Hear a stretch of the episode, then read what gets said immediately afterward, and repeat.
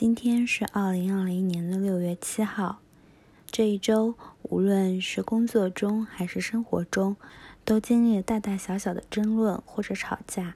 有时是两个人的，有时是多个人、多方面的。虽然不能说是久经沙场，但是也是个人总结了这么多年以来的一些争论或者吵架的经验，然后想要分享一下。一个个人觉得非常切实管用的，而且非常简单的缓解吵架当时这个氛围的，然后能让大家嗯平静下来的一个小秘诀吧。在说这个小秘诀是什么之前，我觉得我们需要弄明白的是，吵架它究竟是什么，什么才是导致吵架的核心的原因，以及以及我个人觉得。嗯，比较好的处理吵架的一个方法吧，然后就会明白这个小秘诀有多么管用了。那首先，我们来说一说，到底什么才是吵架？有些人觉得吵架是一种发泄情绪的方式。嗯，我还记得在看婚姻故事的时候，男女主在有了彼此误会以后，吵了很大很大的一场架。两个人似乎都撕破了脸，把自己心底最坏的那些话，然后都说了出来。可能他们并不是这么想的，或者是说也不会这么做，但是为了发泄自己的一种情绪，然后才会嗯把话说的很难听。但其实我觉得吵吵架是一种沟通方式吧，因为自己对于这件事情太过于重视，或者是。嗯，需要得到对方的关注，再或者是一种想要告诉对方，你一定要听我的，我对这件事情的态度很坚决等等，才通过了吵架这一种方式来表达出来。所以，吵架应该是用来沟通的，是一个虽然好像有点激烈，但是嗯，也确实挺管用的一种沟通方式。而不应该是一种情绪的发泄，或者说不应该只是一种情绪的发泄。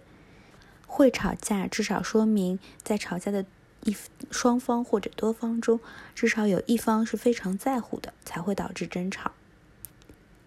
所以，其实吵架的核心原因，是因为在乎的那个人的需求没有被听到。还是拿《婚姻故事》这部电影来举例子，女主觉得。自己为了整个家庭付出了很多，她很爱男主，所以她放弃了自己的事业，跟男主结婚，到了一个陌生的城市，生孩子，照顾孩子。但是男主并没有意识到，男主觉得这些都是女主应该做的。于是，在两方的认知出现了分歧，或者说不一致的时候。女主很在乎男主有没有看到自己，很在乎自己被认可、被看到，自己的付出能能够被感激，所以才会出现女主觉得很委屈，因为女主也有她的需求，而男主并没有在意到这一点。所以，任何一个吵架，或者是说任何一段争论，无论是一个人还是多个人，在参与这件事情的多方，一定是有。没有被关注到的点，或者是说没有被看到的需求，所以其实对于解决吵架的办法，说起来很简单，就是让大家各方都冷静下来，让大家知道你在倾听，然后大家一起找到核心的需求，然后再把导致吵架的核心问题找到，最终寻求一个平衡点，达成共识。其实这件事情说起来好像很简单，但是实际操作中会有千百种困难。拿一个生活中的常见的小例子来说，比如我的男朋友想要跟他朋友一起出去度个假，而我因为各种原因没有办法参加，但是他告诉我，他们度假需要持续一周，并且一共六个人，其中有两对情侣。除他以外，还剩一个女孩子。当我听到他跟我这么说的时候，我一定是不同意的。即便我知道他确实工作很累，需要找一个时间去放松一下，并且他确实很长时间没有跟他的朋友们一起出去玩了。但是我的感性小人立马就战胜了我的理性小人。我觉得我没有办法能接受这样一件事情，所以我会去指责他没有考虑我的情绪，没有考虑到他这么做会导致我们中间会产生误会。可能是由于我说的是一种指责，所以对方必然是想要争辩和反抗的。于是乎，我们的争吵就开始了。他会说：“我不理解他。”好不容易有一个休假，因为我不能去，他也去不了，或者是我不信任他，觉得他管不住自己，或者是不会把握跟别人相处的尺度，类似这样的指责，还可能有很多很多，我就不一一举例了。我听到了他这些指责，外加原本就有的情绪，也必然想要为自己辩解。于是，我们两个人都觉得对方误会了自己，都觉得对方没有考虑到自己，就会越吵越凶，越吵越没有结果。然后大家都在控诉对方做的不对，自己付出了多少，自己做了多少。这是一个很典型的情侣之间吵架的问题。其实核心在于对于对方的爱，对于对方的在乎。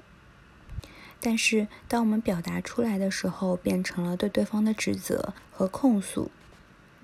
这个问题好像看似是他想去，我不想让他去这样一个简单的二元对立的问题，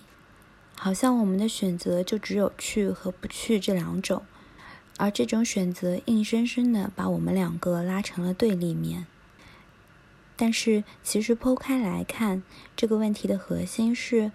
我很在乎他，所以我对于这样的一种安排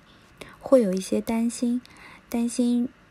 担心度假会导致我们感情上会有一些影响。同时，也因为我真的很在乎他，所以我自然会想到，如果说当其他两个情侣都去过二人世界的时候，他和另一个小姑娘会不会，嗯，在。整个度假的过程当中，日久生情，或者是说，嗯，必然的会有一些比较亲密的接触。而他的需求是希望在繁忙的工作之余，可以抽空跟朋友们聚一聚，聊聊天，玩一会儿游戏，social 一下等等。所以，我们之间的核心的问题在于，我担心这件事情会不会影响到我们的感情。好，当我们找到这个核心问题以后，就可以去找一个平衡点，最后达成一种妥协和共识。我觉得我不能让步的点在于，如果除了情侣之外只有他和另一个女生，那我觉得他就不能参加这个活动，因为这会导致我会胡思乱想。所以最终我们达成了一个妥协。就是不能因为房间不够而跟女生同住在一个房间，并且再找一些大家的共同好友一起参加，确保除了各对情侣之外，不会只有他们一男一女，并且避免一些过于亲密的行为，以及让同区的异性都知道自己的态度和想法。当我们达成了共识之后，这件事情就变得简单而且易操作了。所以你看，虽然是在吵架，但是核心是我们把自己的想法和诉求说了下来，把自己真正担心的点，通过吵架的方式表达了出来。最终大家都能冷静下来，讨论出来一个大家都能接受的、满足各方需求的一个方案。好了。有没有发现，这个问题中最难的一点就是如何才能冷静下来？当我们真的吵架的时候，要冷静下来，可是真的太难了。尤其是吵架中，大家彼此都会更在意的是要把自己的观点、自己的想法说明白，然后就变成了各自都在说自己的事情，也并没有听到或者是关心对方在说什么。而当发现对方并没有在听自己说话，就更加会被激怒，于是愈演愈烈。那么就到了分享小秘诀的时间啦。我的方法是，在意识到双方在吵架的时候，平静的跟对方说：“你慢一点说，小声一点，你说的太快了，我有点跟不上你的思路。”然后就开始等对方把之前的那些想法重新再说一遍。这个时候，自己的想法其实没有那么重要。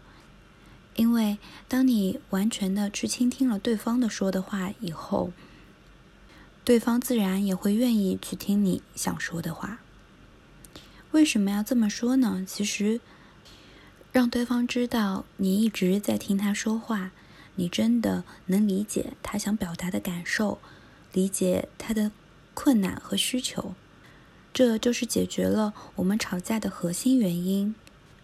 然后。给对方一个非常明确的可操作性的方式，让他可以冷静下来，让他把自己刚才说的话重新再说一遍。当一个人慢一点、轻一点说话的时候，那些话就会过脑，而不是像吵架的时候一样不假思索，而且非常伤人。最重要的事情是，这样自己也有时间可以冷静下来。把对方的想法、自己的想法重新梳理一遍。当两方都冷静下来的时候，才是我们沟通的真正的开始。好啦，今天就聊到这里了。希望这是一个有用的方法，我也会在生活和工作中不断的去摸索，不断的去修正。然后祝我们都能变成更好的自己吧。